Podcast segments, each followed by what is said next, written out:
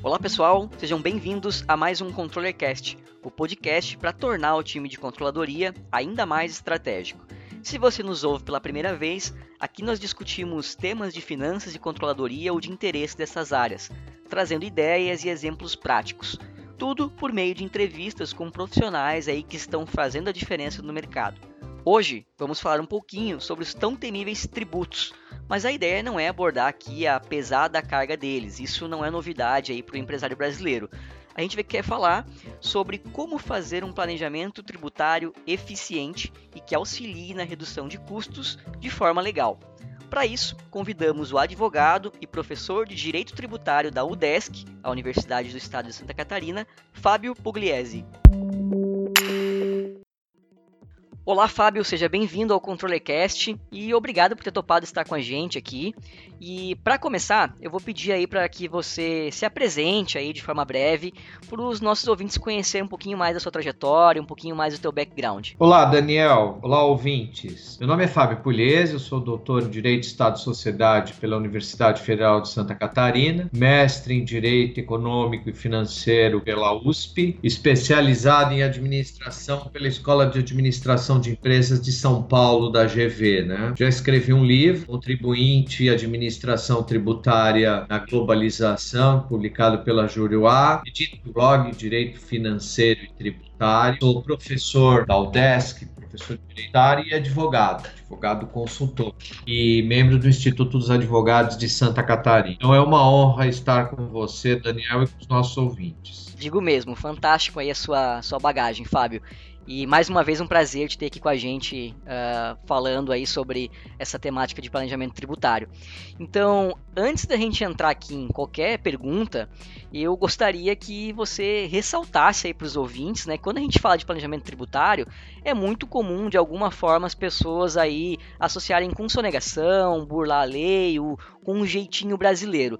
E muito pelo contrário, né, professor? Eu queria que você expusesse aí um pouco da tua experiência com isso e uh, tirasse essa primeira impressão aí. Acontece, o direito tributário é a redução lícita, né, no pagamento de tributos, ou então uh, deixa conseguir formas de pagar posteriormente o tributo. Então existem diferentes regimes tributários no Brasil e a empresa sempre tem que optar qual é o melhor para ela, né? E é muito diferente de sonegação, porque a sonegação é a redução ilícita do tributo ou pouco cuidadosa quando se abusa de uma forma jurídica, uma fraude, né? Hoje não basta simplesmente uma forma jurídica, tem que se pensar na substância do ato. Então, hoje não basta abrir uma pessoa jurídica para reduzir tributo. Essa pessoa jurídica precisa atuar como pessoa jurídica, senão a Receita Federal, aí sim, ela desconsidera que aquilo é um abuso de forma e desconsidera todo o planejamento tributário feito. Certo, Fábio. E se a gente olhar aí para a realidade das empresas no Brasil, né, ainda é uma parcela muito pequena que faz, por exemplo, planejamento orçamentário, né, que é uma temática que a gente bate bastante aqui na Trize. Uh, se a gente for olhar para planejamento tributário, esse número ele reduz ainda mais, né? Uh, principalmente pelo o empreendedor estar tá no dia a dia, estar tá na correria. Uh, por que que o senhor acredita que a gente tem essa, essa pouca atenção aí ao planejamento tributário? O senhor acredita que é por falta de tempo, de verba para pagar um profissional ou de desconhecimento mesmo? Bom, uh, o conhecimento nessa área é muito escasso, mas é principalmente desconhecimento, porque se a pessoa conhece os fundamentos da tributação, tem conhecimento de contabilidade de custo, ainda que, mas principalmente o fundamento, ela consegue se orientar nessa área. Mas, claro que ela nunca vai poder dispensar um especialista. Mas isso ela consegue sim, é desconhecimento. Certo. E analisando pelo lado legal, né, realizar um planejamento tributário seria talvez uma das principais ferramentas que a empresa tem para reduzir custo e melhorar os resultados, né? Ah, você enxerga isso como de fato os principais ganhos aí desse planejamento tributário? O, o, de um ponto de vista uh, bastante uh, restrito do ponto, do ponto, de vista financeiro, sem dúvida, né? Redução de custos e melhora de resultados. E também você tem que considerar, e depois eu vou falar isso daí quando a gente falar das decisões do Supremo Tribunal Federal, que o tributo é uma forma de da empresa passar uma parcela do patrimônio dela para o Estado satisfazer necessidades que o próprio mercado não resolveria. Uhum. É muito disseminado que o próprio mercado resolveria tudo, mas nós temos situações, então a, a questão da cidadania da empresa é importante. A gente tem exercido aí a presidência da Comissão de Educação Fiscal da ESAG UDESC, e uma das ideias é disseminar esse conhecimento por meio de palestras da Secretaria da Fazenda, Receita Federal e de advogados eu acho que tem que ser analisado também esse aspecto do tributo. Perfeito. E to toda empresa paga tributo.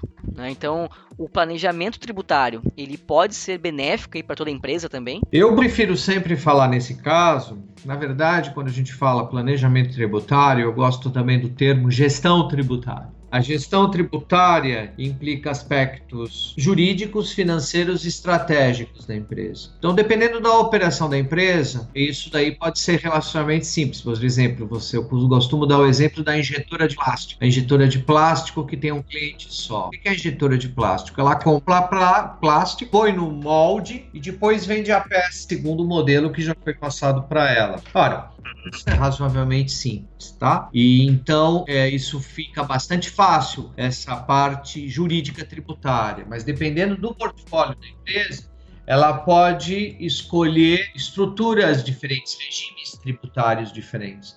Nem sempre é interessante uma empresa permanecer no Simples Nacional, por exemplo. Ou, em alguns casos, a empresa é interessante permanecer no Simples nacional. Alguns casos a empresa deve discutir aquele tributo estrategicamente, às vezes ela não deve discutir aquele tributo, até por questões de cidadania. Então, por exemplo, se você pegar uma macroempresa como a Braskem, uma vez a gente examinou o caso da Braskem, do ponto de vista acadêmico, e a Braskem ela teria a oportunidade de fazer uma economia de impostos de ICMS em relação do crédito que ela gera quando ela remete derivado de petróleo para outro estado. Aí foi se verificar por que ela não aproveita esse crédito acumulado? Porque ela falou: se eu tentar aproveitar esse crédito acumulado, eu vou quebrar os estados em que eu estou localizado. Então, consequentemente, uhum. estrategicamente, não vale a pena. Em alguns outros casos, vale a pena entrar com ação judicial, consulta e escolher uma das estratégias jurídicas do planejamento tributário. Entendi. E você comentou antes, Fábio, que um, um dos principais motivos que você enxerga para se trabalhar pouco com planejamento tributário é o desconhecimento, né? E existe uma, uma área ou um, um profissional mais adequado para realizar não só o planejamento, mas essa gestão tributária que você acabou de, de citar para gente? É, a gestão tributária, o planejamento tributário, ele é multidisciplinar. Né? Ele não é algo assim, eh, uma, uma, um, re, uma, um conhecimento só uh, resolveria o problema. Então, hoje fica conhecimento jurídico, de finanças e de estratégia também, porque a Fazenda Pública, a Receita Federal, não avalia simplesmente os documentos que foram feitos, mas também a, a, a substância do ato, o que efetivamente aconteceu. Né? Não basta só escrever vai verificar o que está acontecendo. Então, isso tudo tem que ser conjugado. Administrador, o especialista em finanças e o aspecto jurídico. Então, o, o, eu entendo que, em última instância, o advogado com o conhecimento tá, de finanças e gestão tributária, de gestão eh, e administração e estratégia, inclusive para ser interlocutor dos outros profissionais, me parece o profissional que deve ser considerado, né? uh, porque, em última instância, as questões tributárias chegam ao Supremo Tribunal Federal. E o Supremo Tribunal Federal, ele não vai julgar as coisas assim, olha, isso daqui é legal ou ilegal essa lei. Ele vai analisar do ponto de vista dos interesses que estão previstos na Constituição, do ponto de vista, por que não, jurídico-político. Então, ainda na minha opinião, que se desenvolva uma inteligência artificial, ela nunca vai conseguir, essa inteligência artificial, decidir de acordo como o Supremo vai uh, uh, resolver um assunto, os 13 ministros, né? E os, desculpa, os 11 ministros. Então, esse, então, nesse caso, ah, é necessário uma pessoa que tenha conhecimento para fazer, inclusive, uma ponderação, uma análise daquilo que está sendo bem feito, entendeu? Daquilo que pode acontecer no Supremo Tribunal Federal. Então, por isso que nesse caso, em instância, sempre deve participar o advogado desse tipo de. Então, você geralmente enxerga alguns, alguns profissionais fazendo esse papel. Geralmente alguém, é multidisciplinar. É multidisciplinar. Um, um, pessoal de finanças em conjunto com um pessoal de direito para ter ali um, um, um, processo no estado da arte, vamos dizer assim. É, inclusive hoje é muito comum, né? Você sabe, nas startups, o advogado ser o sócio, porque por motivos que a gente não vai discutir aqui, essas questões são importantes no Brasil. Então, na startup, considerar que esse advogado que vai atuar tenha conhecimento da área tributária para ser interlocutor dos demais. Vale a pena investir na formação dele nisso. E para esse profissional ou para quem está uh, tá iniciando com esse processo, o primeiro passo seria conhecer os regimes tributários aí disponíveis e saber em detalhes sobre eles e se assegurar que a empresa está enquadrada corretamente no seu devido regime tributário? Olha, uh, o regime tributário, por exemplo, você tem um imposto só, que é o imposto de renda. Você tem o ICMS, você tem o imposto sobre produtos industrializados e as contribuições, a gente pode falar, e o ISS. Bom, você tem cada um é um imposto, cada um tem fundamentos e estes fundamentos de cada um desses impostos não mudam. O que vai mudar é a forma de apuração de cada um desses impostos, que é o que você chama regime tributário. Então, eu me parece que a pessoa que vá decidir, né, já coloco no papel do, de quem vai decidir para gerar uma cultura, é conhecer o fundamento desses impostos. Então, por exemplo, o princípio da progressividade no imposto de renda, ele pode se manifestar diferentemente do lucro real, do lucro presumido, para não falar do lucro arbitrado, ou no simples. Então, o que você precisa saber é que por trás daqueles acréscimos, daqueles cálculos, está o princípio da progressividade de uma forma ou de outra. Se você perde essa visão do fundo, fica mais difícil de você entender. Parece um monte de cálculo, como se fosse uma receita de bolo. Você tem que quebrar os ovos. Se você não sabe que o bolo vai ficar bom, ó, você transforma aquilo numa mera técnica, entendeu? Então me parece que é importante saber o que está por trás, inclusive para se amanhã no Supremo Tribunal Federal tomar uma decisão ou outra, não remeter no aspecto político simplesmente, que isso daí é muito simples, né? Do ponto de vista empresarial. Me parece. Né? A minha experiência já trabalhei em grandes empresas, no Grupo Itaú, nessa parte de planejamento tributário, e o comitê de planejamento tributário lá sempre é controlado pelo próprio presidente de cada uma das empresas. E sempre está presente os executivos de cada área, etc. Não que numa pequena e média empresa você vai transpor esse modelo, esses conhecimentos conjugados. E principalmente, olha, a gente não está falando de qualquer grupo. Itaú, eles têm uma visão legalista muito grande. Entendeu? Então, acho que boa parte do sucesso deles é o conhecimento dessa. Certo. E, e Fábio, o que, que é importante a gente se atentar quando a gente vai realizar aí um, um planejamento eficiente desses tributos? Olha, principalmente organização da informação na empresa. A empresa precisa ter uma organização interna que permita que as informações sejam obtidas de forma fácil, baixo que o planejamento seja feito de forma eficiente. E quais são aí os erros mais comuns que você enxerga as empresas cometendo quando vão fazer esse tipo de planejamento? Quais são os erros mais comuns? Bom, depende da, da atividade empresarial de cada uma das empresas, uhum. né? Eu acho que o erro mais comum é a sonegação fiscal deliberada. Ah, por quê? Porque uh, simplesmente não pagar imposto acaba gerando um problema em cadeia dentro da empresa. Amanhã ela precisa, ela não pagou um direito trabalhista do empregado qualquer. Se ela trabalhou na informalidade, de onde ela vai tirar o dinheiro? Ah, o sócio tem um dinheiro, então ele põe o, di põe o dinheiro no caixa. Tá?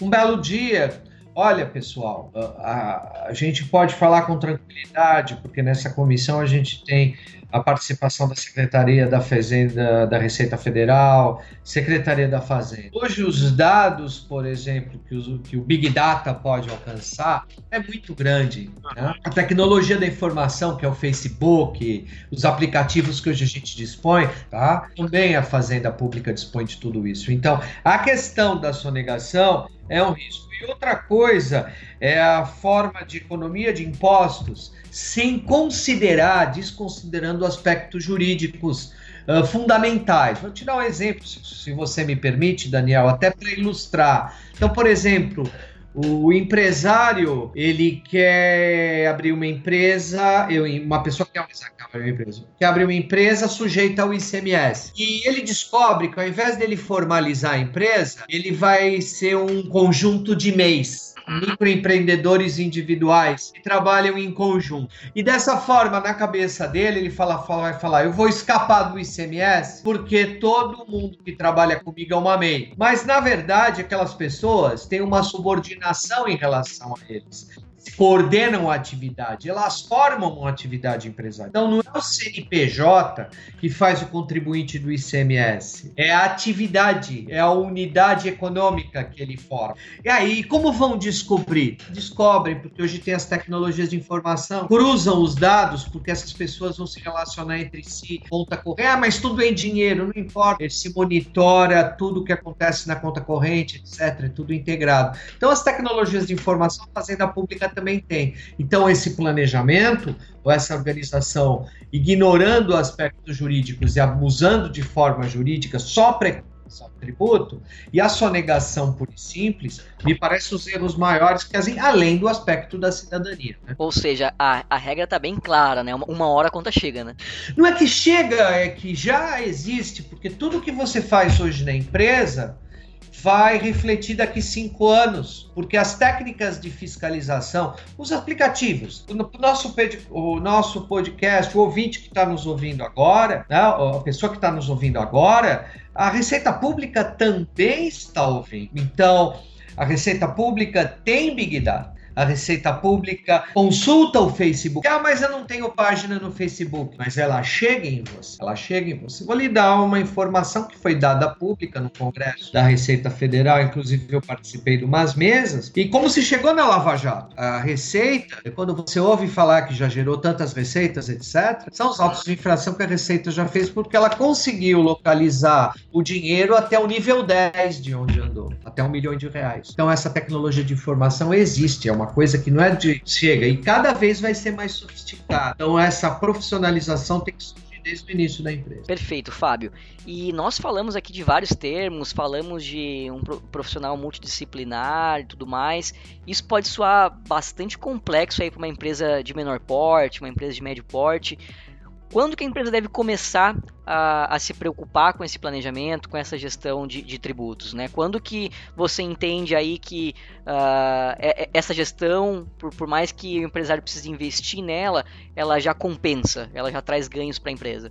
Primeiro no planejamento, no, no, no, no plano de negócios eu vou lhe dar o exemplo da ESAG. A ESAG, na, no sexto termo, uh, tem um trabalho interdisciplinar e o, os alunos têm que idealizar uma empresa. Evidente que o, o, a base, né, que a gente vai trabalhar na área direito tributário, com a área financeira, nesse plano de negócio. Então ela vai fazer uma projeção baseada na demonstração do resultado do exercício. Não que ele vai ser um especialista na área, mas na hora que ele vai fazer o orçamento do que vai ser a empresa, no plano de negócios dele, no planejamento do negócio, ele já tem que prever, estimar, inclusive de uma forma que eu considero bastante assim conservadora, qual o impacto do tributo dele tributo vai ter na receita. Então, já nesse momento, muitas vezes a empresa trabalha com a cara e com a coragem, trabalha na boca do caixa. Agora, como um empresário vai conseguir fazer isso? Por isso que eu sugiro sempre, tendo que para vocês, por exemplo, que, que se preocupam com gestão, a empresa precisaria desenvolver uma cultura já no momento da elaboração do contrato social, a convivência de vários sócios para juntar os capitais. Tá? E não todos os sócios assinarem pela empresa, um dos sócios. Outra coisa, composição do capital. Nunca fazer um terço, um terço, um terço, porque isso gera problema de controle na hora de decisão. Então a pessoa fala: não, sociedade não dá certo, vou fazer sozinho. Mas às vezes você não tem capital suficiente. Ah, mas eu vou arriscar. Aí no que você arrisca, eu... olha a situação que nós acabamos de viver aí. Uh, o termo certo é quebra-cara. Perfeito. E uh, a, a, tua, a, tua mensagem é comece desde o dia menos um, né? É, no dia menos um já considerar no teu plano de negócio o impacto da tua tributação. Não precisa ser exato, mas se você tiver do teu lado uma pessoa que tenha algum conhecimento da, de direito tributário, ela vai orientar qual é a alíquota, a base de cálculo. A base de cálculo é muito importante porque as bases de cálculo se interpenetram. Perfeito, Fábio. E já encaminhando para o final, que dica que você daria aí para as empresas que ainda não têm essa cultura de, de, planejamento tributário, mas entende que precisam começar? Escolher um dos sócios, um dos empreendedores ou o próprio empreendedor, uh, fazer um curso rápido na área, se ele não for da área tributária. Para ele, inclusive, faz um curso para ele aprender os fundamentos. E depois, no momento em que ele for operar, saber selecionar um profissional que assessore ele, contador aí no caso. Em última instância, dependendo quando houver um conflito, uma dúvida, já tem um advogado de confiança a quem recorrer. Certo. Professor Fábio, muito obrigado pela tua participação novamente. Aí o papo foi muito bom. Com certeza a tua bagagem vai colaborar muito aí para o empresário ou para o gestor que uh, quer começar a entender mais sobre tributos e como reduzir aí essa, essa carga tributária de forma legal. Então tá bom, Daniel, muito obrigado pela tua atenção. Um abraço para todos os ouvintes. Continuamos à disposição. Um grande abraço. Pessoal, espero que tenham gostado de mais um ControllerCast. Não deixe de nos enviar os feedbacks. Um abraço e até mais.